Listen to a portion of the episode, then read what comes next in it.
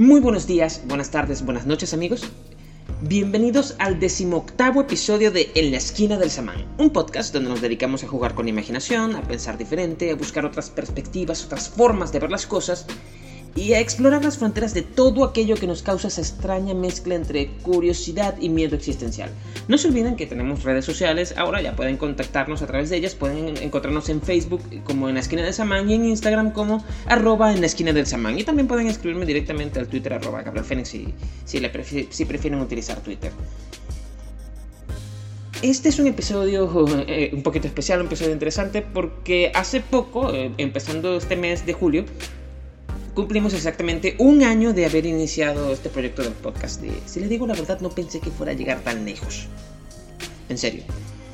Y bueno, estoy bastante contento y bastante satisfecho de haber logrado tanto tiempo, de haber logrado extender esto durante tanto tiempo, de haber conseguido mantenerme a pesar de, de, a pesar de haber transcurrido tanto tiempo. De, verdad sigo, sigo estando sorprendido de haber llegado a cumplir un año. Todavía no me lo creo.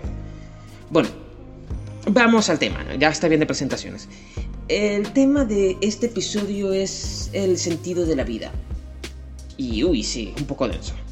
Les diré la verdad, no sé exactamente por dónde empezar este episodio. ¿Cuál es el sentido de la vida? Esa es la pregunta. Bueno, es obvio que yo no pretendo darles una respuesta eh, seria a la interrogante. Mi intención con este episodio es más bien jugar con la pregunta y, y, ver qué podemos sacarle al tema, a las dudas en sí mismas. Cuando uno medita sobre el punto nos damos cuenta, si, nos ponemos en serio, que todo a nuestro alrededor, todo nos grita distintos sentidos para la vida. La religión, por ejemplo, es una respuesta muy elaborada y complicada a la pregunta de qué sentido tiene la existencia y de por qué estamos aquí. Para la religión estamos aquí por obra y gracia de Dios. Estamos aquí para reproducirnos y para cumplir con, con los objetivos que Dios tiene para nosotros. Porque en la religión Él tiene un plan para cada uno, bueno, en las religiones normales, Él tiene un plan para cada uno de nosotros. Bueno, o quizás no lo tiene en el caso de, las religiones como, como el judaísmo, ¿no? Pero, sí, pero Dios sí va a cuidarte y tiene un plan para toda la creación. Él hizo la creación, el universo para algo y nosotros de alguna forma estamos en sus cálculos. Por ahí en algún lugar, solo que no, no, los entendemos porque somos demasiado pequeños, no tenemos todo el, todo el conocimiento y toda la comprensión que tiene Dios. O sea, ¿quiénes somos nosotros para preguntarle a Dios por qué hizo lo que hizo? Pero el problema es que la religión muchas veces no satisface. A mí, por ejemplo, ya cuando tenía como 14 o 15 años, eh, los preceptos y la, la estructura de los dogmas de la religión ya no me satisfacían no me, no me llenaban. Había algo que se, sentía que algo faltaba. Y si a ti también te parece que le falta algo a la respuesta que dan, o que es algo, porque no es algo palpable, no es algo visible, bueno, hay otras cosas. También están, por ejemplo, la vida en sociedad, la república, está el imperio. La república y la vida en sociedad nos ofrecen respuestas también. Cuando nosotros vivimos dentro de una sociedad, que, bueno, la, pregunta, el enunciado es retórico y casi ridículo. Por supuesto que vivimos en una sociedad, incluso los que viven aislados del mundo. Eh, en la vida en sociedad, nuestro deber es cuidar a nuestra familia ampliada, a la nación, cuidar al bien común. Estamos aquí para proteger el legado que nos dieron nuestros antepasados y para cuidar el porvenir de las generaciones futuras. Solo tienes lo único que tienes que hacer es mirar a quienes viven contigo debajo de tu techo, quienes comparten contigo en el trabajo, en la escuela, en el parque, y ahí tienes una respuesta. Ese es el sentido de la vida, proteger y cuidar a los tuyos, acompañarlos, compartir la vida con ellos. Pero digamos que esto tampoco termina de satisfacerte porque hay algo que no te cuadra, no te termina de convencer, por el contrario te parece un poco rebuscado. Bueno, la ciencia, la biología también nos da una respuesta. La vida solo tiene por fin la vida. Reproducirte, seguir tus instintos. Tú sientes en tus venas que la vida vale, que es un impulso, una experiencia indescriptible. No sabes cómo lo sabes, pero lo sabes.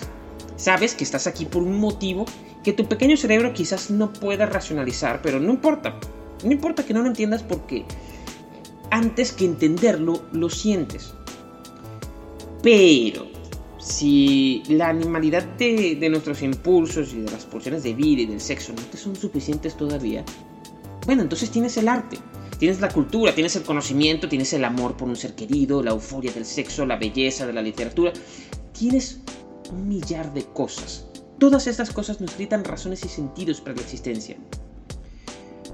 Pero, si todo esto es cierto, si no solo tienes una respuesta, sino que tienes decenas, miles de respuestas quizás, entonces, ¿por qué la duda persiste? ¿Por qué ninguna de estas respuestas nos llena? ¿Por qué todas parecen más bien como, como que forzadas o incompletas? La explicación de Dios, por ejemplo, no logra nunca opacar el miedo a la muerte de lo desconocido. La ciencia, por otro lado, y esto es una, quizás una percepción un poco mía, ¿no? pero creo que se le ha leído a varios autores también por allí, la ciencia no responde todos los cómo. Perdón, la ciencia nos responde todos los cómo. Pero el problema es que la ciencia no es capaz de dar ni un solo de los por qué. De hecho, la ciencia dejó de responder los por qué hace mucho, mucho tiempo dijo, que los por qué eran tema de la filosofía y no de la ciencia. Bueno, el caso es que la filosofía sí se ocupa de los por qué, pero la filosofía también siempre te deja un pequeño rincón allí que no con preguntas sin responder o con paradojas y con, con silencios o con, con respuestas que realmente no satisfacen ni siquiera a sus propios autores. Si cada cosa que nos rodea parece querer brindarnos un sentido a la existencia, entonces la pregunta importante es, ¿por qué ninguna logra satisfacernos nunca? Bueno, hace poco, eh, con todo esto de la pandemia, siguiendo más un impulso del aburrimiento que, realmente un afán genuino por las modas, me dispuse, me puse a, ver muchas series y animes nuevamente, ¿no? A, recuperar el tiempo perdido. Y encuentro que en muchas de las series siempre hay un personaje que busca darle, busca darle sentido a la existencia. Esto sobre todo se da en el anime. Una de las figuras que más me gustó del, anime, que, estuve viendo recientemente, estuve recuperando viendo, porque este anime lo había visto hace mucho tiempo y lo vi de nuevo, era, era un Shinigami renegado llamado Sosuke Aizen, que es el, villano, uno de los principales villanos de la serie de anime Bleach. En esta serie de tipo shonen, una serie shonen, el objetivo principal es que los personajes se den puñetazos entre ellos, patadas, espadazos, y de vez en cuando arrojarse rayitos de luz como en Dragon Ball. La gracia de Aizen, del personaje de Aizen, es que él descubre, como encargado de cuidar las almas en el más allá, que en realidad el trono de Dios está vacío y que nadie se siente en su silla. La existencia entera del orden establecido en la sociedad de almas, que era el, el, ambiente donde se desarrollaba la historia, no tenía ningún sentido. Y él decidió que si nadie se sentaba en el trono de Dios para darle orden al mundo real, entonces él lo haría. El caso es que ninguno de nosotros tiene, tiene pruebas. Pero todos tenemos una pequeña voz interior que nos dice, mira, el trono de Dios está vacío. No hay nadie gobernando el mundo. El problema es que todos tenemos la duda de si realmente incluso existe el trono de Dios. Es decir, si existe aquello que le da sentido a, a nuestra existencia. Si todo eso que nos... Si todas las cosas que nos contamos no eran un invento de nosotros mismos. Simplemente la duda siempre persiste. No en todos, por supuesto. Hay quienes firmemente sienten el impulso vital o el genuino amor por el arte. Hay quienes... Hay, personas en quienes el amor por la familia y, por un ser amado es tan grande que acalla esa voz que nos grita que nadie está sentado en el trono de la divinidad. Hay personas quienes sienten genuinamente una pasión y un amor profundo, profundo por la vida tan grande que esta duda por la existencia sí está presente, pero lo acallan con mucha facilidad. Pero yo soy una de las personas que creen firmemente que todos, alguna vez en nuestra vida, por alguna fracción de segundo, al menos una vez, esa pequeña voz no la podemos callar y tenemos que preguntarnos seriamente, ¿esto tiene sentido? ¿Qué hago yo aquí? Los norteamericanos. La primera vez que leí de manera consciente algo así como, como una respuesta, una explicación de cómo funciona la vida fue cuando yo estaba en el liceo, estaba en noveno grado creo yo, o en el cuarto diversificado, no recuerdo ya, y tuvimos un proyecto de ciencias sociales.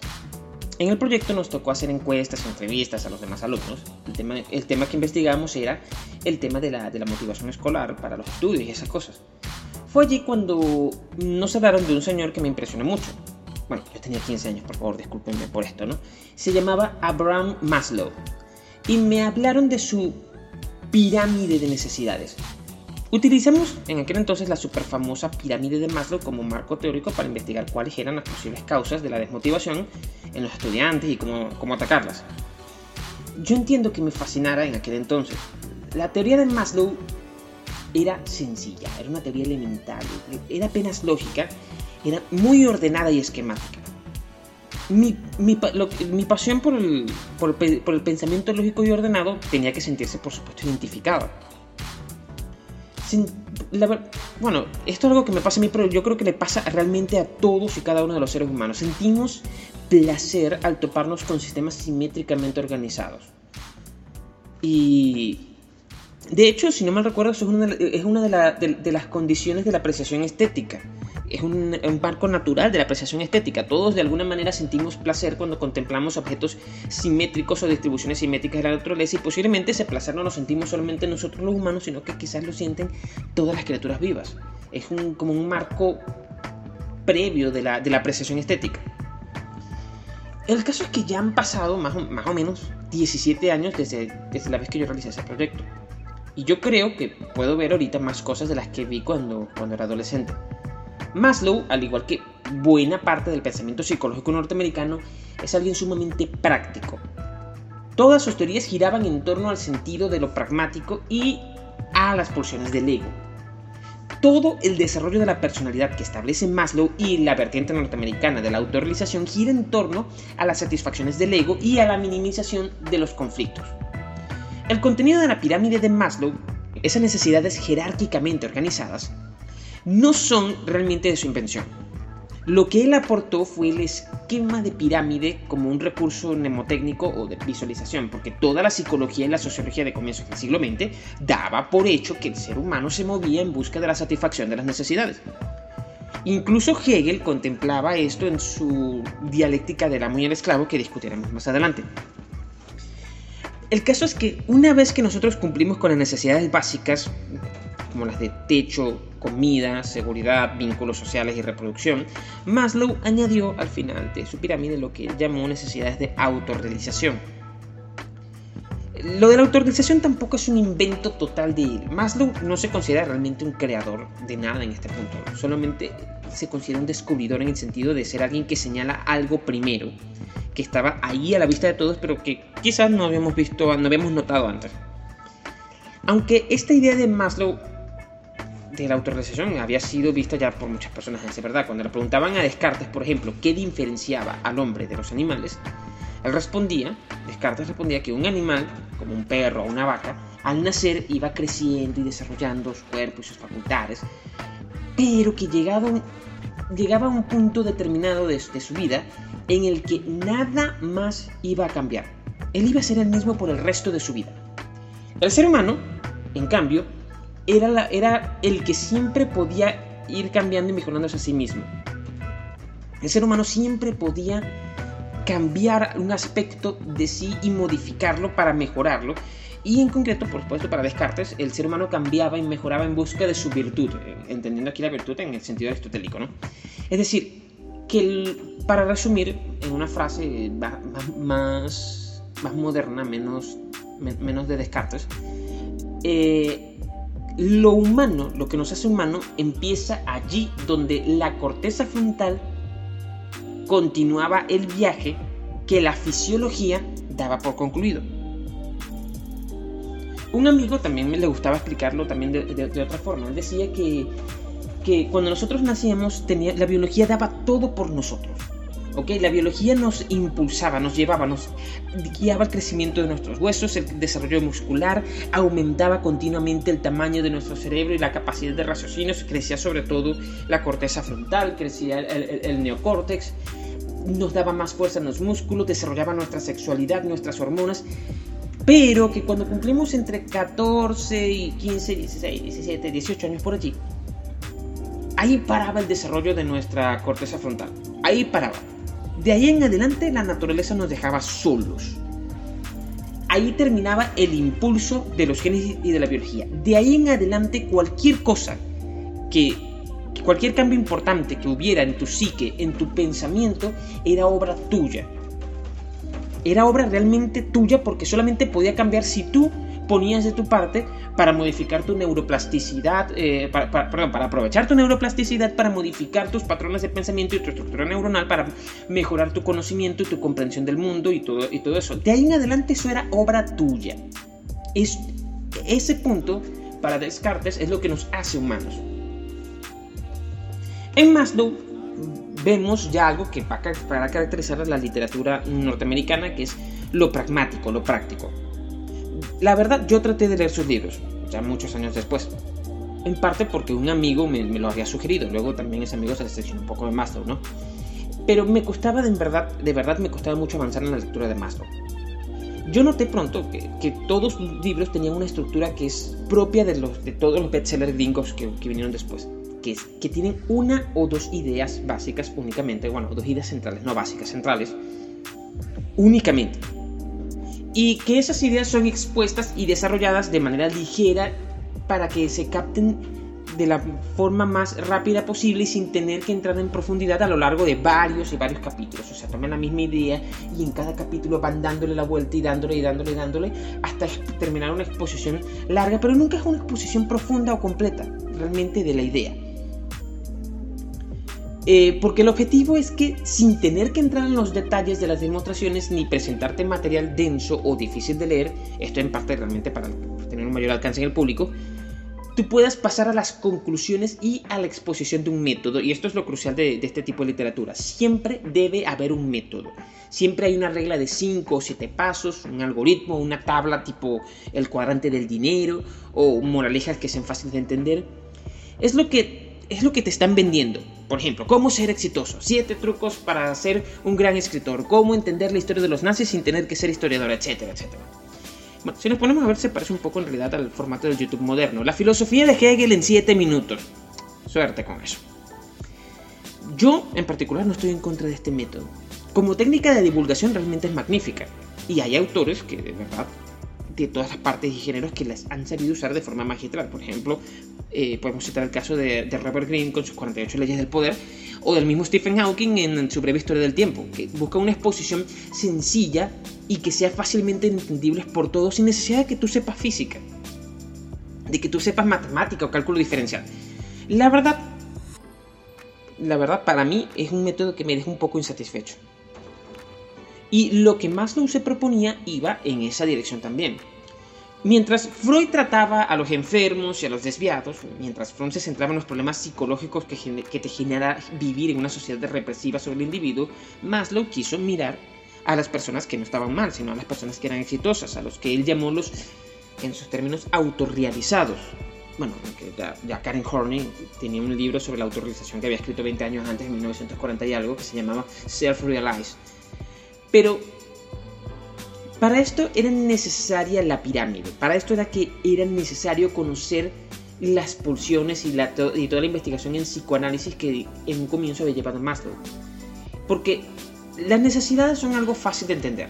Tengo hambre, mi cuerpo se mueve a buscar comida y mi cerebro me ayuda a encontrarla. Tengo miedo del, entorno y los enemigos, mi mente me ayuda a buscar refugio en una caverna, a construir una choza que me proteja del invierno y el sol y con una puerta que bloquee la entrada de la mayoría de los animales. Quiero reproducirme y por eso, al vivir en sociedad, desarrollo mis habilidades sociales. Tengo necesidad de reconocimiento porque eso me da un prestigio y mayor posición dentro del grupo, por lo tanto busco el respeto y el poder. Y así sucesivamente. Pero había cosas que no podías explicar con esto, como la búsqueda del conocimiento. Por ejemplo, Buda yéndose a meditar al bosque en busca de la sabiduría, o los ancianos chinos yéndose a una montaña a estudiar el Tao, Einstein escribiendo el desarrollo de su teoría de la relatividad. ¿Y, qué me dicen, por ejemplo, del caso de Kafka, que estaba escribiendo básicamente solo, escribiendo soledad y, y que en su lecho de muerte mandó a quemar todos sus textos no publicados, que eran decenas y decenas, por cierto, y que los quemaran apenas él muriera. Por suerte la persona a quien se le encargó decidió ignorar su última voluntad y testamento y los publicó de todas maneras, ¿no? Y ahora tenemos, gracias a esa, a esa traición, tenemos a Kafka.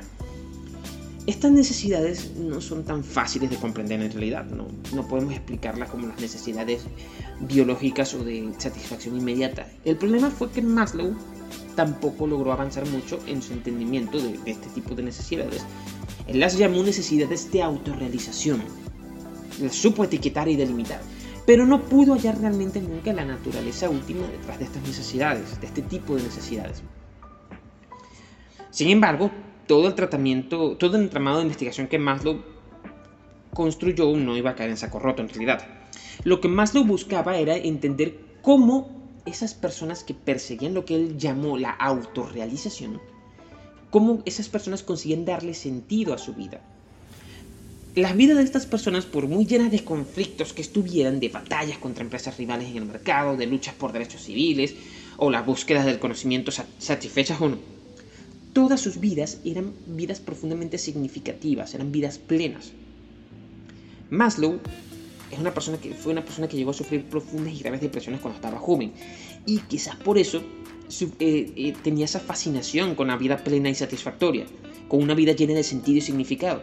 Él decidió llamar a su búsqueda de la autorrealización algo así como, él le dio un nombre algo así como psicología de lo positivo psicología humanista. Creo que realmente tuvo dos nombres, pero no recuerdo si eran estos.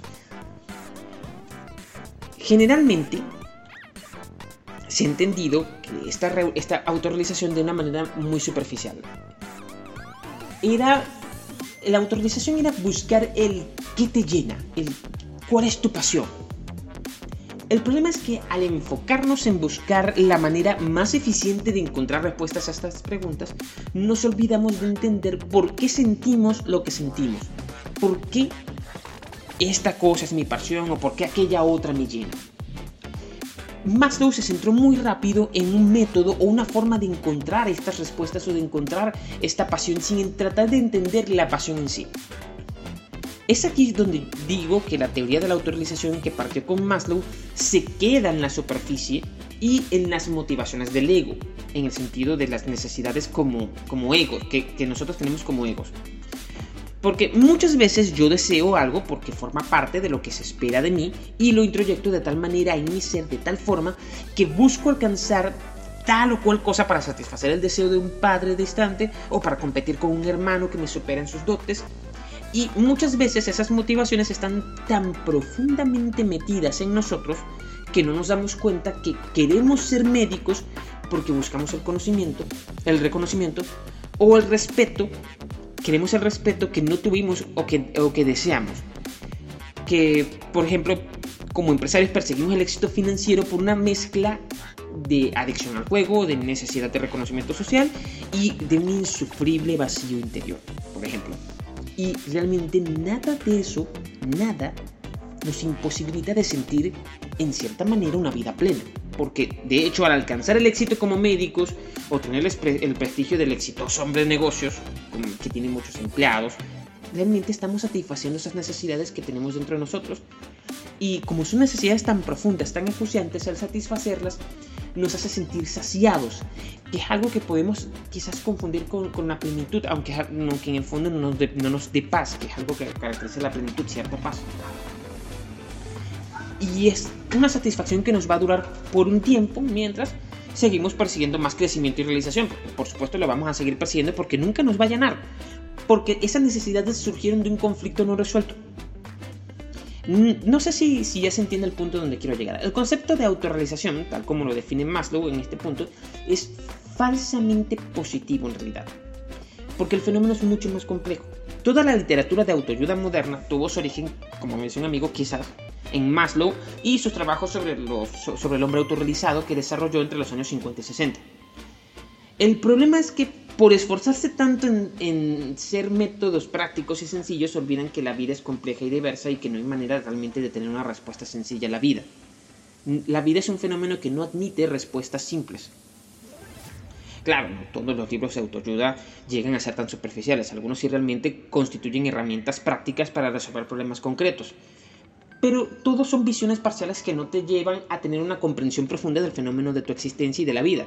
O no te o, bueno, no es que van a obtener o ofrecerte una, una respuesta de, que te permita una comprensión profunda del fenómeno de la vida, pero tampoco te permiten llegar a él porque se centran tanto en el resultado inmediato que evitan el momento o postergan constantemente el momento de meditar y comprender o tratar de comprender o por colocarte un camino de comprensión de tu realidad y de tu entorno. Todos nosotros estamos conscientes de que existe una parte de nosotros que no conocemos. Maslow también lo sabía. Él plasmó una frase que dice algo así como, no es normal saber lo que queremos. Y saberlo es un extraño y difícil logro psicológico.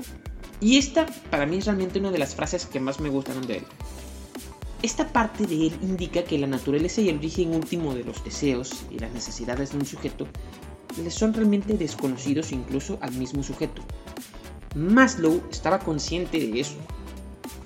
En resumen, aunque Maslow no profundiza en la naturaleza y profundidad de, las, de los deseos y las necesidades, él logra clasificarlos y darle herramientas para, ayudar, para, para, ayudarlas a surgir, a surgir estas necesidades. Su pirámide de deseos y su teoría de la motivación, por ejemplo. Esta teoría, la teoría de la motivación de Maslow, solo toca a las motivaciones y deseos que llegan a la superficie consciente, a lo que el hombre puede expresar con sus palabras. Toda la literatura de autoayuda, de hecho, busca ayudar al hombre a navegar en esa maraña, confusa y dudosa que es no saber poner en palabras lo que queremos o lo que sentimos. Pero en su desarrollo, estas teorías también llegan a llevarnos a usar las palabras de otros, eso, es un acto de traición para con nosotros mismos, porque a cambio de resolver las contradicciones manifiestas entre el ello y el mundo, eh, nos obligan a satisfacer las necesidades de adaptación del ego. Entonces, eso pule nuestra imagen y nuestra, nuestra autoimagen y nuestra imagen social en el mundo. Nos brinda herramientas para lograr una vía de realización social pero solamente a costa de sepultar la realización interna y de postergar el momento del autoconocimiento. Nunca se logra solventar el conflicto que, tiene el ello con el mundo exterior. Bueno, algunas personas sí logran en realidad ese autoconocimiento, sí lo van a lograr, pero hay que admitirlo, realmente no serán la mayoría. Erich Fromm y la vida plena. Lo que muchas veces no se contempla es que el autoconocimiento no se logra de forma pacífica, no te llega en una epifanía. En esos golpes súbitos de conciencia, hay que pagar un tributo de esfuerzo y dolor por él. Quien tenía esto bien claro era Erich Fromm. Hace muchos años me topé con Fromm en un libro viejo en la biblioteca de mi papá. El libro se llamaba El miedo a la libertad.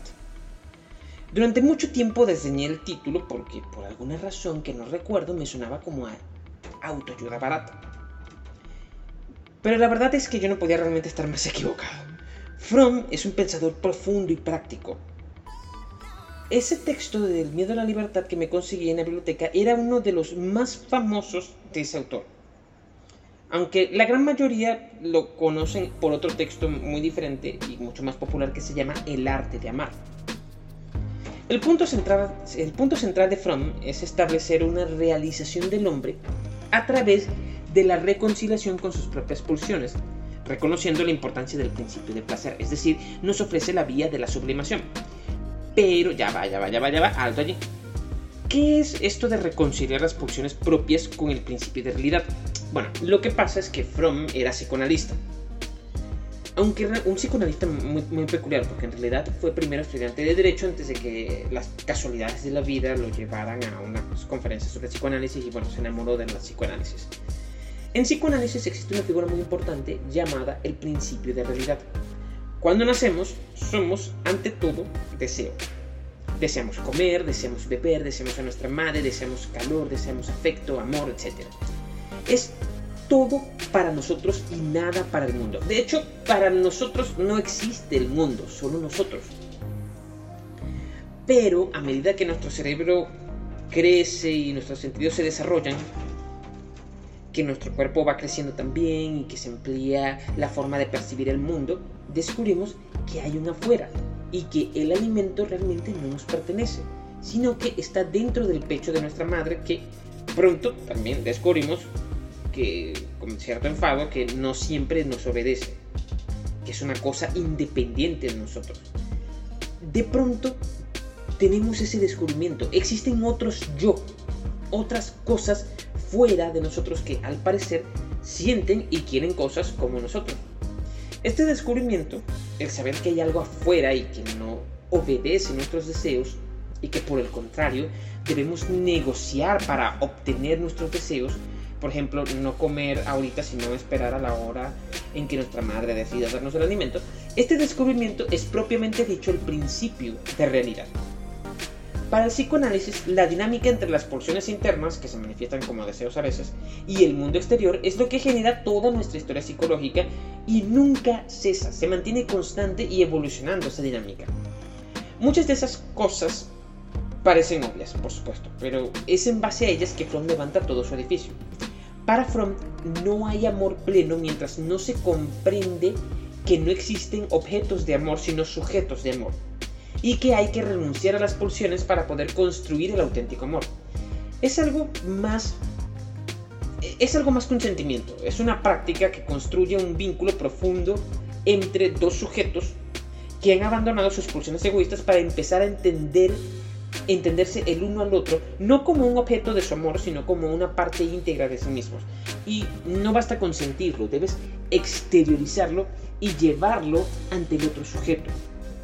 El, sujeto de tu amor solo lo será en la medida en que construyes los puentes que comunican tu ser interior eh, con todo tu universo de emociones y sensaciones, que comunica tu ser interior y eh, con, con el otro. Y esos puentes se construyen con acciones se construyen abandonando tu autosatisfacción para sublimar esas pulsiones en la realización del otro. Es decir, el amor para Fromm es concreto, es real, es algo materializado en acciones, en movimiento, en demostraciones, es algo patente. Si, no para Fromm, para Fromm no es amor, si no, si no tienes eso, para Fromm no es amor, es solo un estado interno de tu ser. Por eso es que Fromm concibe el amor como un arte, porque hay que aprenderlo, hay que aprender a construirlo y a exteriorizarlo. Es una práctica. Pero, ok, aclaremos unas cosas, no hay que confundirlos. El ego para Fromm, para el, el ego para Erich Fromm no es algo malo. Y a decir verdad tampoco es algo bueno. El ego no es en primer momento un elemento que sea despreciable o invaluable, sino que es algo de lo que tú no puedes escapar, simplemente está allí. Y además, el ego es un producto de nuestros vínculos, son nuestras acciones las que configuran y definen nuestro yo, porque nos definimos en oposición o antagonismo con el otro. Nuestros vínculos con el mundo nos configuran a nosotros, pero solo los vínculos profundos y reales, y no los que son producto de las relaciones sociales empleadas que eh, son vínculos que solo replican las relaciones profundas y verdaderas que ya previamente fueron construidas dentro de nosotros en un niñez. El punto de Fromm es usar el ego como una herramienta de realización de nuestro ser integral. No se trata solamente de satisfacer nuestras demandas y necesidades, sino de hacerlas significativas no solamente que tengamos experiencias y relaciones, sino que las relaciones y las experiencias sean significativas. Aunque Fromm no usa para, esta palabra de, de autorrealización, es algo que está presente en toda su obra, la autorrealización. Lo que se esconde detrás de toda la lógica de Fromm es un imperativo hegeliano. La libertad es el único mecanismo de autorrealización del sujeto. Y la autorrealización para Fromm no es más que la exteriorización de la dimensión interna que tiene el sujeto y que no puede expresarse en palabras y por lo tanto debe vocalizarse. Por eso, para Fromm, una vida solo es plena si es productiva, si puedes crear o construir algo con ella, algo material o inmaterial, no importa, si el sujeto es capaz de sacar fuera lo que tiene dentro de sí. Y el ego no es el objetivo a desarrollar. Por ejemplo, tu, objetivo no es ser padre, ser esposo, ser hijo, ser amigo, ser profesional, ser importante, sino que es el medio por el cual el verdadero ser puede desarrollarse. Que el rol social que vayas a jugar como padre, como esposo, como hijo, como amigo, como profesional, que ese rol social y esas relaciones que juegas sean significativas y plenas pero que lo sean en profundidad. Esa es la oferta que nos hace Fromm. Y desde aquí notamos algo. Fromm considera que nuestra vida tiene sentido siempre y cuando nosotros lo sintamos así, que sintamos que estamos viviendo plenamente. Y se dio cuenta que como animales sociales que somos, sentimos con mayor intensidad esa sensación de plenitud y de realización profunda en la medida en que nuestra realización se yergue sobre las relaciones auténticas y profundas con los seres que nos rodean, ya sea como profesores o maestros de escuela ante unos alumnos a los que tenemos, tomamos mucho cariño, o como padres de familia, o como amigos, o como hermanos de sangre, como compañeros de ideas y luchas sociales o políticas, etc. Pero es la exteriorización de eso interno, mediante los vínculos que trazamos con los demás, lo que hace que los vínculos sean profundos. Realización y libertad hegeliana. A medida que hablábamos de Fromm, mencionamos un término curioso, algo que llamamos imperativo hegeliano. Hegel, por lo poco que se dé, no habló realmente nunca de imperativos, eso, ese fue Kant. Sin embargo, quise expresar con este término un ideal de Hegel, que es que es la libertad como realización del sujeto. Para Hegel, la libertad es la realización, esta es su identidad. Pero cada vez que un filósofo, un pensador emplea un término como este de realización, que es de uso común para todos nosotros, le da un sentido diferente, uno muy peculiar.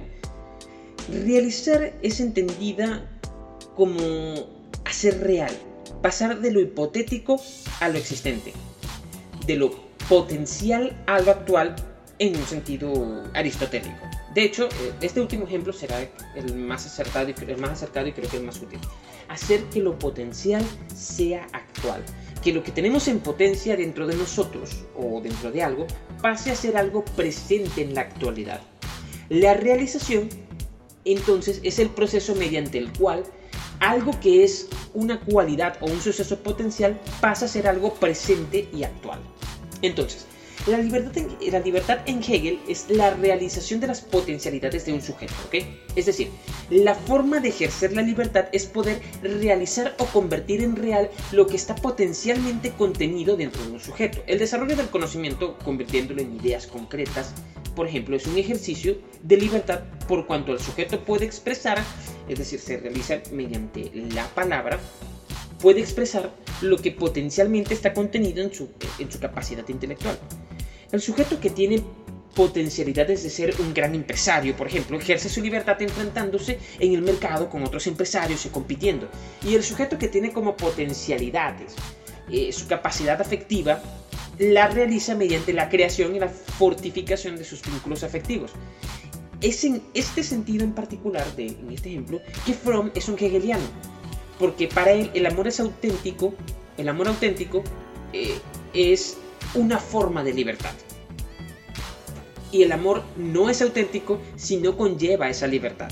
Es una libertad en el sentido hegeliano. naturalmente, de verdad, no existe una única dimensión de desarrollo de, las potencialidades que, alguien pueda tener. Y precisamente la riqueza de un individuo se encuentra en las múltiples direcciones en que puede ejercer su libertad. Esto es algo que también contemplaba Fromm en realidad. Y la verdad, buena parte de la crítica social que realizan tanto el propio Fromm como la Escuela de Frankfurt en el siglo XX se basó en que la sociedad industrial avanzada iba reduciendo las diferentes dimensiones en que un individuo podía realizarse, aparte de, la expansión de la alienación en el mundo del trabajo. Lo cual es un poco paradójico porque precisamente la, el, el mayor el mayor eslogan de marketing de la sociedad moderna está en que precisamente ahora puedes realizar más cosas que las que realizabas antes. Ahora, fue poner esta idea en práctica de la realización del sujeto lo que al estudiar en profundidad del tema llegó, llevó a Hegel a lo que ahorita es popularmente conocido como la dialéctica del amo y el esclavo. Porque la libertad entendida así como una forma de realización podía tomar las dimensiones que proclamó el, el marqués de Sade. Todo ser reclama la totalidad. ¿ok? Entonces, en última instancia, solo puede reinar a costa de arrebatar el ser a todos los demás. Esa, esa conclusión del Marqués de Sade es bastante interesante y vamos a volver a ella más adelante. Pero primero, ¿qué es la dialéctica del amo y el esclavo? Vamos a hacer un breve resumen para ubicarnos en esta diatriba, en esta respuesta particular del Marqués de Sade. El animal, según Hegel, posee una conciencia, pero es una conciencia inmediata del mundo exterior. Tiene un sentimiento de sí mismo, una sensación de que él existe por ahí en algún lugar. Pero no tiene lo que Hegel denominó la conciencia de sí mismo, que es lo que distingue propiamente al hombre. Para Hegel, el hombre es esencialmente autoconciencia. Para afirmarse, la conciencia de sí como la llama, la conciencia así, debe distinguirse de lo que no es. Aquí es donde, es un poco confuso, aquí es donde entra la dialéctica, que es ese juego de contrarios. El hombre es la criatura que, para afirmar su ser y su diferencia con el mundo, niega a las cosas, niega al mundo. Hay distintas maneras de negar. Aquí no entendemos una negación como una oración que dice no esto o no aquello. La, negación es más bien una acción que hace que algo que es ya no sea. Una planta es aquello que crece y vive, entonces la niego eliminándola, arrebatándole su vida, comiéndomela, por ejemplo, y transformándola en, energía para mi cuerpo, qué sé yo, nutrientes. Una silla, por otro lado, es aquello que sirve para sentarse, ¿cierto? Esa es su esencia, por ejemplo. Entonces, para negarla, la convierto en mesa o la convierto en tablillas o la desarmo el negar en Hegel es una acción, es un movimiento, ya sea un movimiento o de las ideas o un movimiento real o un movimiento del mundo material. Lo que distingue a la conciencia de sí, hegeliana, del mundo natural, del mundo natural que rodea a la conciencia, no es la simple contemplación como, con la que se identifica con el mundo exterior y se olvida de que existe, sino que es el deseo que ella tiene, que ella puede sentir con respecto al mundo. Porque la conciencia tiene un deseo respecto al mundo, desea algo, quiere algo del mundo. Este deseo hace volver en sí a la conciencia porque le muestra algo que ella no es. Es decir, mediante la observación de algo que es una negación de ella, se da cuenta que se da cuenta de quién es ella y por eso surge el deseo de suprimir esa diferencia entre ella y el mundo. La existencia del deseo es ya una negatividad porque tú solamente puedes desear lo que no tienes. Cuando tú deseas algo es porque hay una negatividad en ti. Hay, el deseo es una negación de un estado. En su deseo, el mundo exterior es lo que ella no tiene y que el mundo exterior es, pero que ella quiere tener para ser y por, lo tanto para que el mundo no sea ya. Arrebatarle su cualidad de ser su existencia.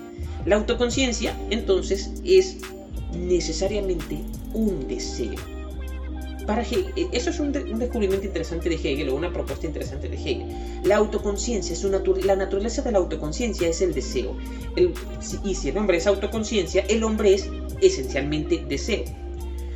Pero como es un deseo, para llegar a ser, es necesario que se satisfaga. Porque la naturaleza del deseo es querer satisfacerse. No puede satisfacerse si no es mediante la saciedad del deseo entonces actúa con el propósito de saciarse y al hacerlo niega, suprime aquello con lo que se está saciando. Ella es entonces, la autoconciencia, negación. Entonces el hombre es de por sí una negatividad, pero negatividad no en el sentido de algo malo, sino negatividad en el sentido de algo que está hecho para negar al mundo. Y el acto de negar es por supuesto un acto de transformación, por eso el hombre transforma su entorno constantemente. Por eso lo, por, eso este concepto quizás del antropoceno como la edad del hombre, porque el hombre construye el mundo a su imagen y semejanza, lo transforma. Es decir, lo niega. La realización de la conciencia solo se logra mediante la destrucción de lo exterior, de lo que está fuera de ella, mediante su negación. Pero destruir un objeto sin conciencia, y aquí el problema, como la carne, por ejemplo, en el acto de comer, es también un acto del animal. Consumir, por lo tanto, no es todavía ser consciente. Es mm, ser consciente en este sentido de superioridad humana como entiende Hegel. Es necesario que el deseo de la conciencia se dirija a algo distinto de la naturaleza sin conciencia. Lo único en el mundo que se distingue de esta naturaleza es precisamente la autoconciencia otra autoconciencia. Es necesario, por lo tanto, que el deseo se refiera a otro deseo, que la conciencia de sí se sacie con otra conciencia de sí. En, lenguaje sencillo, el hombre no es reconocido y no se reconoce como hombre mientras se limita a subsistir animalmente como alguien que simplemente consume, bebe, defeca y está allí y ya. Tiene que ser reconocido por otros hombres. Toda conciencia es, en un principio, deseo de ser reconocida y, saluda, y saludada como tal por las otras conciencias. Son los otros los que nos engendran a nosotros. Solamente en sociedad recibimos un valor humano. Solamente en sociedad nos sentimos superiores al valor animal. Ahora, como para los animales, lo más valioso es la vida y su conservación. Entonces, la conciencia de sí hegeliana tiene que elevarse por encima de ese valor y arriesgar su vida para recibir el valor y el reconocimiento de los otros. Hegel ve las relaciones humanas como relaciones de puro prestigio. Es una lucha perpetua que se, se paga con la muerte para poder obtener el reconocimiento que, que, buscas del otro. La tragedia de la dialéctica del amo y el esclavo empieza en este punto. Cuando dos conciencias chocan entre sí, por esta misma búsqueda del reconocimiento y por la renuncia a la vida, van a luchar a muerte una muerte alegórica, a veces, o a veces metafórica. Pero una de las dos, tarde o temprano, va a alcanzar el límite en el que consideran que su vida es más valiosa que el prestigio o el reconocimiento del otro. En ese momento, la conciencia que valora más su vida pierde y se convierte en esclava de la conciencia vencedora que va a ser ahora el amo. Pero el amo tiene una victoria vacía realmente, porque quien la reconoce no es ya una conciencia con prestigio como él, no es una autoconciencia que, que, no valora su vida, sino que es alguien que no merece ser considerado su igual porque prefirió vivir a seguir luchando. Entonces el reconocimiento que le da es insuficiente. Esa es la tragedia de, la dialéctica del amo y el esclavo. Realmente la satisfacción de la conciencia de, la conciencia de sí, de lo, del humano, nunca va a ser completa. No puede. Ahora, retomando el punto, el, punto anterior. El Sade, es Sade quien lleva las premisas de esta dialéctica del amo y el esclavo, aunque sin, sin leído o conocido. Es Sade quien las lleva hasta sus últimas consecuencias. Todo ser reclama la totalidad. Entonces, en última instancia, solamente uno puede reinar a costa de arrebatarle el ser a todos los demás. Ahora, también está que para Sade, este ser del que hablan eh, muchas veces se remite al ser físico como tal, a la existencia física y material como tal. Por ejemplo, en la novela de los 120 días de Sodoma, 120 jornadas de Sodoma, los personajes de la novela solo afirman su ser y cumplen la realización, la satisfacción plena de todos sus deseos mediante la aniquilación de los demás.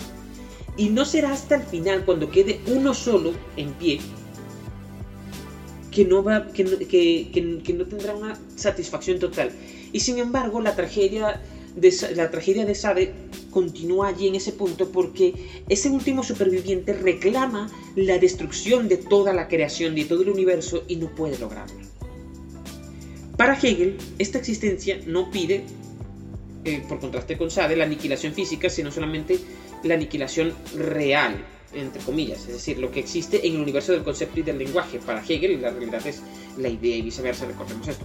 Por lo tanto, exige el sometimiento. La dinámica de la existencia de dos seres es clara.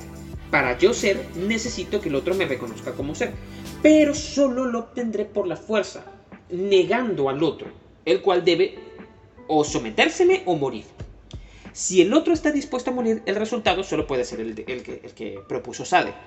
Pero si no es así, uno de los dos va a preferir ser sometido antes que morir porque valora, va a valorar más su vida y se va a convertir en un esclavo. Y por lo tanto su, reconocimiento ya no va a satisfacerme. Esta dinámica de negación, de muerte y sometimiento implica una pugna constante, una lucha de, una lucha de, conciencias, un movimiento constante, hasta que al final de los tiempos, en la concepción del Hegel, la idea entera termine todo su movimiento dialéctico y el ser se autocomplete dando fin a la historia que para Hegel ese fin de la historia estaba cerca cuando vio que Napoleón andaba cruzando con sus ejércitos, caminando, eh, caminando hacia Rusia, donde por cierto iba a tener la peor derrota de su historia. Esta visión desarrollada por Hegel como un engranaje, eh, esta visión desarrollada por Hegel forma un engranaje más de su vasto sistema filosófico, un sistema extenso y profundo. Y se puso muy de moda a mediados del siglo XX con, con unas conferencias presentadas por Collier sobre, sobre la dialéctica del amo y el esclavo y que luego cristalizaron en un libro más desarrollado y que también se hizo muy famoso en, en Europa y también en América Latina. Resulta que por sí mismo este enfoque de la dialéctica amo y el esclavo es muy versátil y ayuda a explicar mucho de nuestra existencia cotidiana, de nuestras relaciones con las demás personas y fue muy utilizado en la psicología. Y es que aquí nos damos cuenta, estamos muy centrados en nuestro yo, nosotros mismos, mismos y olvidamos que el desarrollo antagónico con el resto del mundo eh, que nos rodea implica la existencia de otros yo, de otras personas, de otros sujetos que busquen y persiguen lo mismo que yo, y en donde las pulsiones inconscientes de dominio y destrucción también están presentes. Están presentes en esas personas. No por nada Freud habló de los instintos o pulsiones de muerte y la necesidad del hombre de someterse a la realidad para evitar la propia destrucción. Es decir, la existencia en sí es contradictoria y ningún ser humano es coherente en su totalidad. Todos, todos poseemos antagonismos internos en constante pugna y que están resolviéndose y sintetizándose constantemente. Y es la búsqueda de esa resolución la que da origen al ser a lo largo del tiempo, claro. Por eso Hegel insiste en que nosotros somos cambio y transformación, en que somos un movimiento continuo de afirmación y negación, en que nuestro ser implica la negación de nuestro propio ser para poder ser, para poder existir, y que en el momento en que no puede resolverse un antagonismo es cuando la muerte nos rodea que es lo que está implícito en el instinto de muerte de Freud. La depresión, por ejemplo, es la parálisis de la, dinámica interna y la repetición constante de un único estado del sistema anímico del que no podemos o, que no sabemos salir, que es más o menos precisamente eh, a lo que se refería Freud con el, con, el instinto de muerte. Es la incapacidad de romper un ciclo y quedamos atados a un ciclo que realmente no nos reporta placer. Hay algo que, que a mí en particular me gusta de Hegel. La vida en sí para Hegel es realización. Pero es una realización conflictiva. Es un proceso continuo de creación y de destrucción, eh, de negación y afirmación. Es una tragedia, sí, es cierto, pero en cada ciclo de negación que nos da ser, existe una semilla que nos mueve y nos proyecta hacia, hacia un estado futuro distinto. Y es ese movimiento continuo, esa proyección constante hacia, hacia, hacia, estados futuros, lo que significa precisamente estar vivos en, en, este sentido hegeliano. Dialéctica y psicoanálisis. Hay un marco social en donde esta conjunción de dialéctica hegeliana y psicoanálisis eh, se desarrolla más en profundidad, que es la que se conoce como la Escuela de Frankfurt, en donde incluso Fromm estuvo un tiempo. El desarrollo del hombre es social. Si bien, los vínculos profundos y significativos son inmediatos, su existencia depende de un entramado superior, un entramado intrincado y extenso de relaciones sociales extendidas sobre millones y millones de personas. En un principio, cuando existía la horta primitiva, los vínculos que teníamos eran sólidos y profundos. El mundo tenía sentido porque la existencia era una lucha-muerte constante, porque cada parte contaba, porque toda la realidad que nos rodeaba era necesaria. La dialéctica del amo y el esclavo era en aquel momento quizás algo más palpable en la lucha inmediata con el jefe de la tribu, o con otras tribus, o con, o con las fuerzas de la naturaleza que, que eran avasalladoras y porque por muy inferior que fuera la conciencia de un tigre, aún podía destrozarte y devorarte. Sin embargo, eh, a medida que el mundo creció, que se extendió y que la sociedad se hizo más grande, muchas cosas dejaron de ser necesarias a simple vista. Es decir, sí, sí eran necesarias para que el todo se mantuviera, pero no lo percibíamos, no percibíamos esos vínculos como necesarios. Las relaciones y las conexiones se hacen difíciles de ver, de sentir, se hacen irreales para nosotros. Lo que puedo y no puedo hacer, por ejemplo, en la actualidad lo deciden 300 o 500 personas en un lugar llamado el Congreso, al que yo nunca he ido y que nunca en mi vida he visto. Ni sé siquiera si quiénes son o si son reales. Son una abstracción, como lo son, por ejemplo, la existencia de dos supuestas naciones como China y Estados Unidos. Nos hacen suponer que el mundo funciona y que una guerra comercial nos afecta y cambia nuestro modo de vivir y de consumir en el mundo de la actualidad. Pero en realidad no podemos verlos.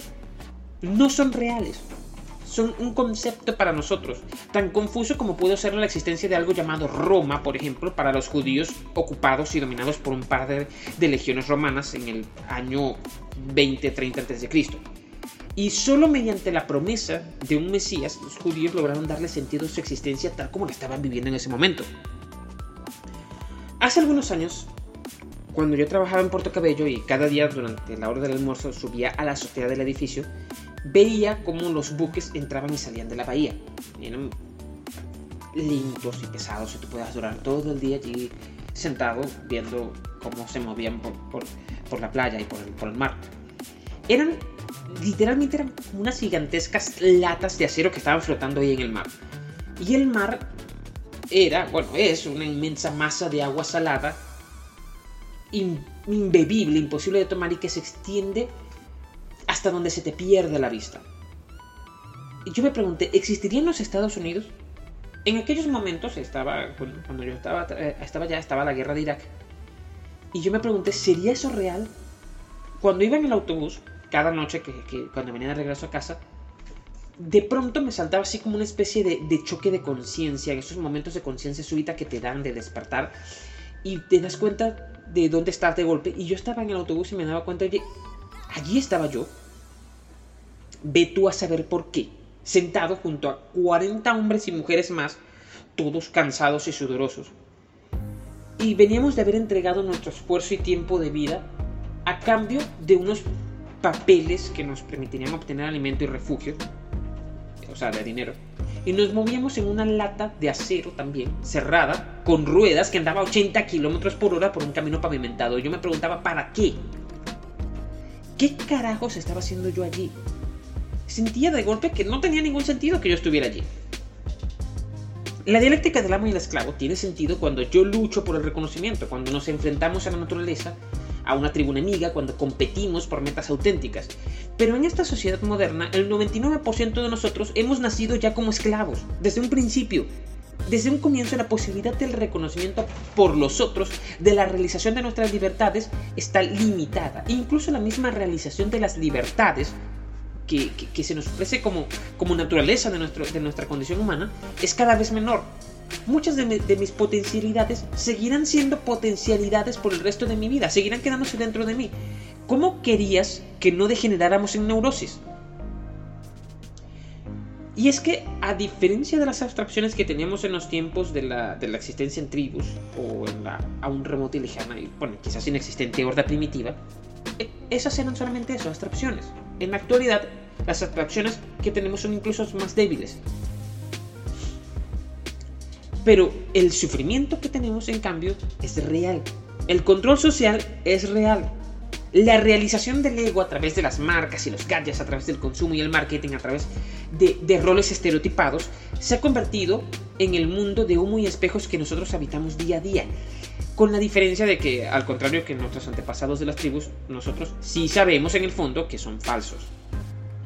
Por eso, para Fromm, vivimos en una sociedad profundamente enferma. Las potencialidades no realizadas acumulan una, tensión enorme dentro, dentro del ser de cada persona, dentro de nosotros. Pero, ¿qué clase de tensión es esa que acumulamos? Bueno, es una tensión psíquica, una tensión mental. Es un estado contenido de nerviosismo que es producto de todos los deseos no realizados, de todas las luchas y conflictos que tenemos y que hemos pospuesto. Y la sociedad actual perpetúa ese estado en nosotros porque es precisamente la energía de ese estado nervioso la que nos lanza en movimientos compulsivos, eh, eh, hacia la sublimación.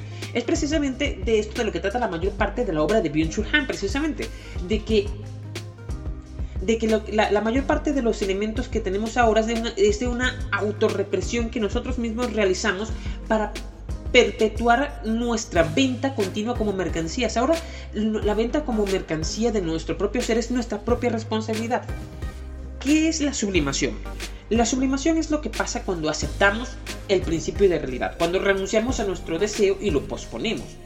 Cuando después que lo posponemos y finalmente realizamos el deseo, el placer ya no es placer. Allí se transforma en goce y lo disfrutamos de un modo distinto.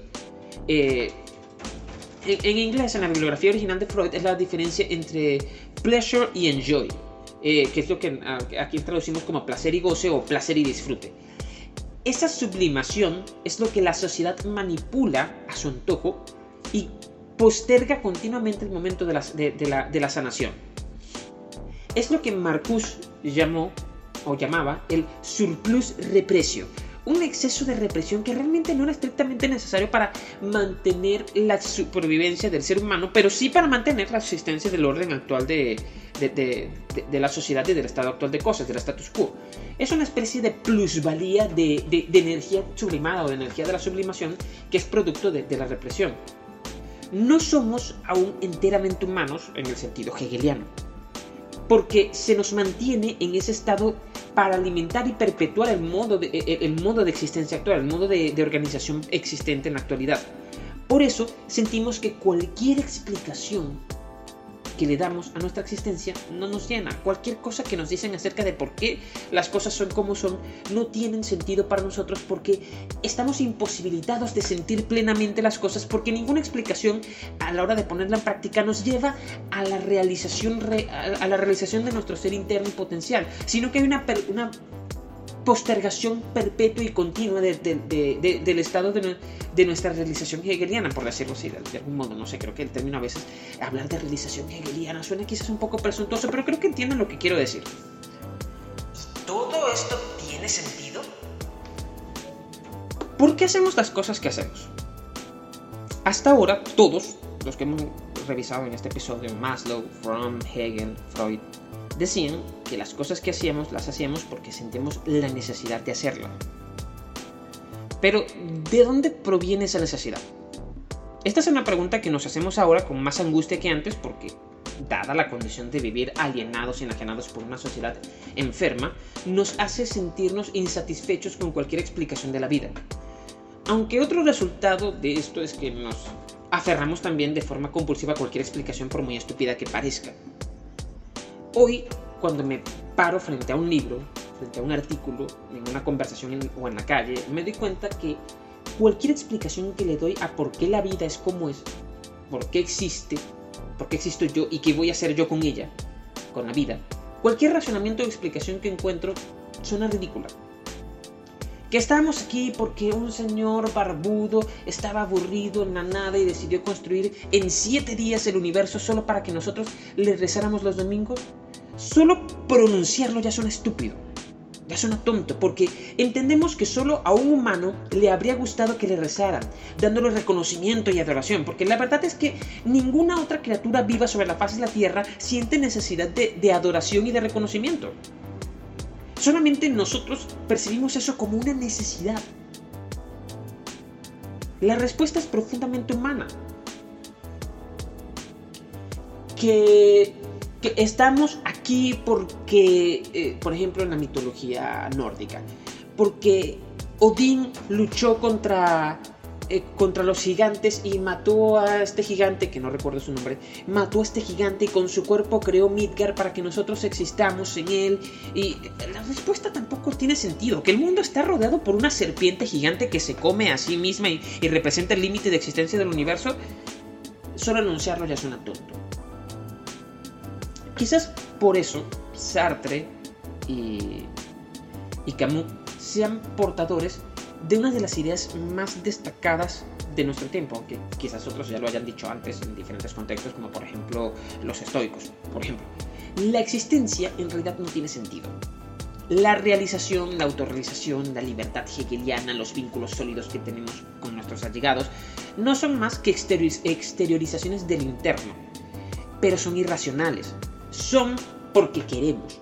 Nosotros exteriorizamos en el sentido ahora de que las concebimos fuera de, nosotros y venidas desde fuera, exteriorizamos estas leyes de la existencia. De la existencia. Tienen sentido en la medida en que hacen que la vida pueda vivirse y satisfacen algo dentro de nosotros que nos sosiega.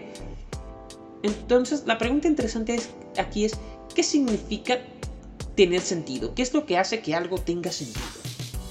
Pareciera que algo solo significa tener sentido cuando calma y completa algo dentro de nosotros. Justifica su existencia. El gran descubrimiento es que la existencia no requiere justificación. Lo que existe existe y no importa si tiene sentido o no, ya está allí. El mundo y el universo no están obligados a satisfacer la razón humana. Una vez más, eso es ser prisionero del ego, de la razón. El sentido de la vida quizás deba ser olvidado para poder vivirlo o aceptar que no tiene sentido y en ese momento, por no tenerlo, lo tendrás o lo que es lo mismo no nos importará. ¿Significa esto que vivir de esta forma es estar a las puertas, por ejemplo, de lo que, los filósofos del comienzo del siglo XX llamaban el nihilismo? Hegel, en este, en este sentido, pienso yo que le atinó. Nuestra naturaleza es exteriorizar siempre lo que tenemos dentro. Pero el error de Maslow fue pensar que el ideal, el ideal del hombre era exteriorizar, exteriorizar algo enteramente positivo y bueno. Que lo que ibas a exteriorizar fuera de ti, hacia afuera, autorrealizándote. Eh, bueno, creo que ya el concepto a estas alturas de autorrealización, eh, a estas alturas del debate, nos resulta en el mejor de los casos cursi. Que lo que ibas a exteriorizar fuera de ti iba a ser coherente ese fue el error de Maslow, creer eso. Somos seres llenos de contradicciones y asuntos por resolver. Y la resolución solo se da en un proceso dialéctico de creación y destrucción de nuestro ser y, de nuestro entorno. El problema es que queríamos que el mundo tuviera sentido por sí mismo y lo que encontramos es que lo único que el mundo tiene es lo que nosotros proyectamos sobre él. La religión es el mito proyectado e institucionalizado. Esto viene, esto viene a ser el mismo debate del existencialismo que planteaba Sartre, de si la, existencia precede la esencia o la esencia de la existencia. Y había cosas como, por ejemplo, los cuchillos donde la esencia precede a la existencia, porque primero lo concebiste antes de construir algo como un cuchillo. Pero te das cuenta que la Tierra, por ejemplo, el planeta Tierra, o los animales, o la vida en sí, cualquier objeto vivo, cualquier ser vivo, quiero decir, cualquier la materia viva en sí misma, no cumple este criterio de que, de que tenga una esencia que preceda a su existencia. Ellos primero existen. Parece ser que no necesitan el concepto de esencia para existir como e, esencia como virtud, como, como proyecto de, vida o, objeto de existencia. De Nietzsche nos ha llegado la visión de que el nihilismo es una forma de negación de la vida. Pero, ok, es cierto, sí, un nihilista puede negar la vida, pero no es estrictamente necesario que lo haga. El nihilista niega el sentido de la vida, niega que su existencia tenga una justificación. En este, en, este punto podemos decir que la concepción de Sartre de la existencia precede la esencia es en cierta forma una premisa del tipo nihilista bueno, creo yo, que, que, algún filósofo me corrija si estoy diciendo alguna estupidez, ¿no? Pero lo, veo así desde hace un tiempo. El caso es que que no exista una justificación para la existencia no quiere decir que la aniquilación esté justificada. Eso solamente es un engaño de la razón, un síntoma de la, locura, de la, neurosis que implica que no conocer o comprender el mundo, eh, o eh, que eh, no conocer o comprender el mundo implica por lo tanto su destrucción, porque para nosotros los hombres y las mujeres modernos comprender significa dominar. Y en ese punto eh, eh, eh, era lo que planteaba Camus de que la vida no tiene sentido, pero eso no significa que tenga que, tenga que acabar allí. Que la vida no tenga sentido es lo que hace que seas libre. Y por supuesto aquí Camus parte del mismo punto donde partía Sartre. Es precisamente la carencia de sentido de la vida lo que hace que el hombre sea libre. Porque no estamos cumpliendo con ningún proyecto, no estamos obligados a cumplir con nada. Estamos, como dice Sartre, condenados a ser libres porque no, no debemos cumplir con ningún propósito de la existencia. Lo cierto es que, con o sin justificación, es decir, con o sin sentido, la muerte igual va a venir. Algo que en sí tampoco parece tener sentido. La vida tiene sentido. Creemos que nuestra autorrealización forma parte del sentido de la vida y llamamos a esa realización, a esa libertad elemental y profunda del sujeto el sentido de la vida. Para nosotros esa es, nuestra identidad. La realización de, un proyecto determinado es el sentido de la vida y la vida tiene sentido en la medida en que cumple un papel o una función. Pero la verdad es que no es así. Quizás la razón tampoco sea importante, no es más que una de las trampas del ego, quizás. Y bueno, la razón en cierta medida la razón también es un accidente de la, biología, un accidente de la evolución. Y la tenemos porque cumple una función en el sentido de que es útil, surgió a causa de algo. Surgió como respuesta, de, como respuesta de una necesidad de la evolución, pero no nació para algo, para alcanzar un fin superior. Es un accidente histórico, lo tenemos allí porque ya un accidente histórico en el sentido de la historia natural, lo tenemos porque sí, porque pasó. Pero en el momento en que, la, en que el cerebro y la razón dejen de ser relevantes para la supervivencia, va a desaparecer. Porque el punto es que, desde el punto de vista del consumo de los recursos, el cerebro es una cosa realmente súper costosa y que consume muchas calorías y consume mucha energía de, de la sinergia de la vida. Y en el momento en que deje de justificar su existencia, pues ya va a desaparecer como elemento evolutivo necesario. Nosotros nos realizamos porque es un movimiento natural de nuestro ser. Porque no podemos no realizar lo que tenemos dentro de nosotros como potencial. Sería como pedirle a una planta que no crezca o pedirle a un niño que no llegue a la adolescencia. El problema está en que nuestra realización como, seres sociales, eh, en el estado actual de evolución y en el estado actual de cosas, se desarrolla en la sociedad, en una sociedad que vive de bloquear esas posibilidades de realización. Hay limitaciones importantes, lo sabemos, no podemos realizar todas nuestras potencialidades, solo podemos realizar las que las capacidades organizativas y materiales de nuestra sociedad nos permiten. Eso es lo que eh, Marcuse llamaba la vieja dicotomía entre el reino de la libertad y el reino de la necesidad. El problema está en cuanto aparecen modos de organización social que suprimen las posibilidades reales, las posibilidades no utópicas de realización. Esto tampoco tiene sentido, simplemente sabemos que es así. Por eso, esa, esa, esa, idea de que el mundo está organizado como debe estar es falsa. El mundo no está organizado como debe estar, está organizado como puede o pudo estar, pero eso no significa que deba continuar así por siempre. Esa forma parte también, pienso yo, de, de, la locura y, por otro de creer que, necesita, de que el mundo necesita un orden.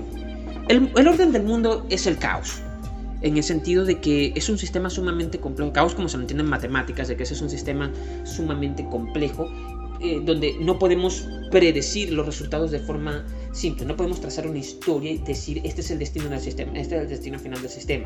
Es un sistema efectivamente... Eh, eh, eh, es, un sistema que, tiene un fin eh, determinista, se comporta de manera determinista, pero no de manera ordenada y mucho menos de manera predictible. Estas serían las reflexiones que yo quería dar en este episodio acerca del sentido de la vida. Sé que dimos un montón de gotas un poco largas, pero traté de, hemos tratado de integrar todo lo posible, toda esta maraña de ideas desde Maslow hasta, hasta Hegel y Sartre, ¿no? Y no, no, soy filósofo, ¿ok? No, no soy un experto en filosofía, simplemente son cosas que leo y con las que trato de explicar y darle sentido a, la, existencia, a lo que percibo cuando, cuando me muevo en el mundo, cuando ando de una habitación a la otra, cuando salgo a la calle. Es mi forma de darle respuesta a esta cosa que estoy aquí, que simplemente digo mi ser, porque el problema de la existencia es ese, que ya estoy aquí. Es el problema de estar vivo. No me preguntaron si yo quería venir aquí, simplemente me pusieron aquí. ¿Para qué? No lo sé. Posiblemente lo más probable es que no exista el para qué. Es más, eh, el tema central de este episodio es que preguntarse para qué estoy vivo no tiene sentido. No estás vivo para nada. No estás aquí por o para cumplir nada. Es el sentido de la, de, la, expresión de Sartre de que la vida, de que en la vida el ser humano está condenado a ser libre. Porque el punto es que incluso si la vida tiene sentido, y eso es lo que me agrada de Sartre, incluso si la vida tiene sentido, un sentido final, si la existencia tiene un sentido, si la materia viva tiene un propósito, el mundo está organizado de tal manera que ni tú ni yo lo vamos a saber nunca. Cualquier, cualquier eh, afirmación respecto a un sentido de la vida va a ser un acto de fe. No una verdad real, absoluta, independiente de nosotros. Va a ser una proyección de nuestro ser interno de nuestro estado interno de cosas y de pensamientos al mundo real. No va a ser algo per se, nunca vas a encontrar una confirmación a si realmente el sentido que de la vida va a ser ese o no. Así que no importa realmente si la vida tiene sentido o no, si Dios existe o no, si Él tiene un proyecto para nosotros o no. El caso es que tú no lo vas a saber. Y aún peor, viniste aquí para nada y posiblemente cuando te vayas a ir tampoco te preguntaron si te quieres quedar o no. Viniste, naciste, no te preguntan si quieres venir y tampoco te van a preguntar si te vas a quedar. Te vas a morir quieras o no. Es un destino inevitable de, la, de la materia viva. El ser más longevo del mundo es una esponja y vive como mucho 6.000 o 7.000 años. Pero no vive por siempre tampoco necesita un cerebro, simplemente existe y ya, es una esponja. Bueno, en fin, estas eran las, las reflexiones sobre, sobre el sentido de la vida y ese montón de cosas. Me salí varias veces del guion que tenía escrito, de un guion considerablemente largo, unas 7000 y tantas palabras, algo así, como 12 páginas. Y la verdad espero que, que, les haya gustado y que hayan encontrado algo de provecho en, en toda esta, en, en, todo este discurso. A, insisto, eh, no puedo creer aún que haya pasado un año desde que empecé con esto. Eh, me, guío en esto de la creación de los podcasts, más o menos como me guío en este punto del, origen y el sentido de la vida. Simplemente trato de profundizar y encontrar eh, respuestas que me satisfagan. Y cuando produzco un episodio, trato de que el episodio y su contenido me satisfagan y me, y me hagan sentir bien. Trato de crear contenido que me, me hubiera gustado encontrar en, YouTube, en los podcasts y en las demás cosas, en las demás cosas, porque me pasa como me pasa con los textos de Maslow o con los textos de Stephen Hawking. Son geniales, están bien, me, me, me abren las puertas al mundo, pero me dejan insatisfecho y yo quiero más quiero encontrar ese detalle. Quizás que hay autores que sí lo hacen, por ejemplo, Roger Penrose trata de no dejar cabos sueltos y de explicarte todo. Y yo trato aquí también de hacer lo mismo. Obviamente a lo largo de todo este discurso han quedado un montón de cabos sueltos. Por ejemplo, nunca explicamos en profundidad exactamente cómo, cómo es esto de que vivimos en una sociedad enferma y por qué los mecanismos sociales se basan precisamente en la creación de ese surplus de precio y en la apropiación de esa plusvalía de, esa suerte de plusvalía. No es una plusvalía real, pero de esa, de esa plusvalía metafórica de la, de, la energía psíquica que, se produce en, procesos continuos de sublimación. Eso puede ser temas interesantes para otros, eh, otros eh, episodios, otras ediciones del podcast. Y realmente no sé cómo va el estado de, de cosas en, en, investigación en ese punto. La mayor parte de esas investigaciones pertenecían a la escuela de Frankfurt y eh, he perdido el ritmo en la escuela de Frankfurt en los años 80 y 90 y no sé qué han hecho realmente desde, desde, eh, desde esa época hasta ahora. Sin embargo, cuando leí esas teorías la, la primera vez, vi, vi, el mundo que me rodeaba, entendí que había parte de realidad en ellas y que la alienación, la enajenación, el, eh, el bloqueo de las capacidades de realización y tu propia naturaleza como búsqueda de la realización de tus potencialidades internas, pienso que son cosas objetivas y reales del mundo. Pienso realmente que la libertad, considero la, considero la libertad tal cual la define Hegel, como la, capaz, como la posibilidad de realizar las potencialidades que están contenidas dentro de ti. Para mí esa es la auténtica libertad. Todo lo demás son... Todo lo demás es ideología. Bueno amigos, espero les haya gustado el episodio. Eh, nos veremos en una próxima edición de, del podcast. Recuerden, pueden encontrarnos en redes sociales como arroba en la esquina del Samán en Instagram y en la esquina del Samán en Facebook y pueden buscarlos también en Twitter, pueden escribirme directamente en Twitter en arroba Gabriel Fénix y nos vemos en una próxima edición del podcast. Hasta luego.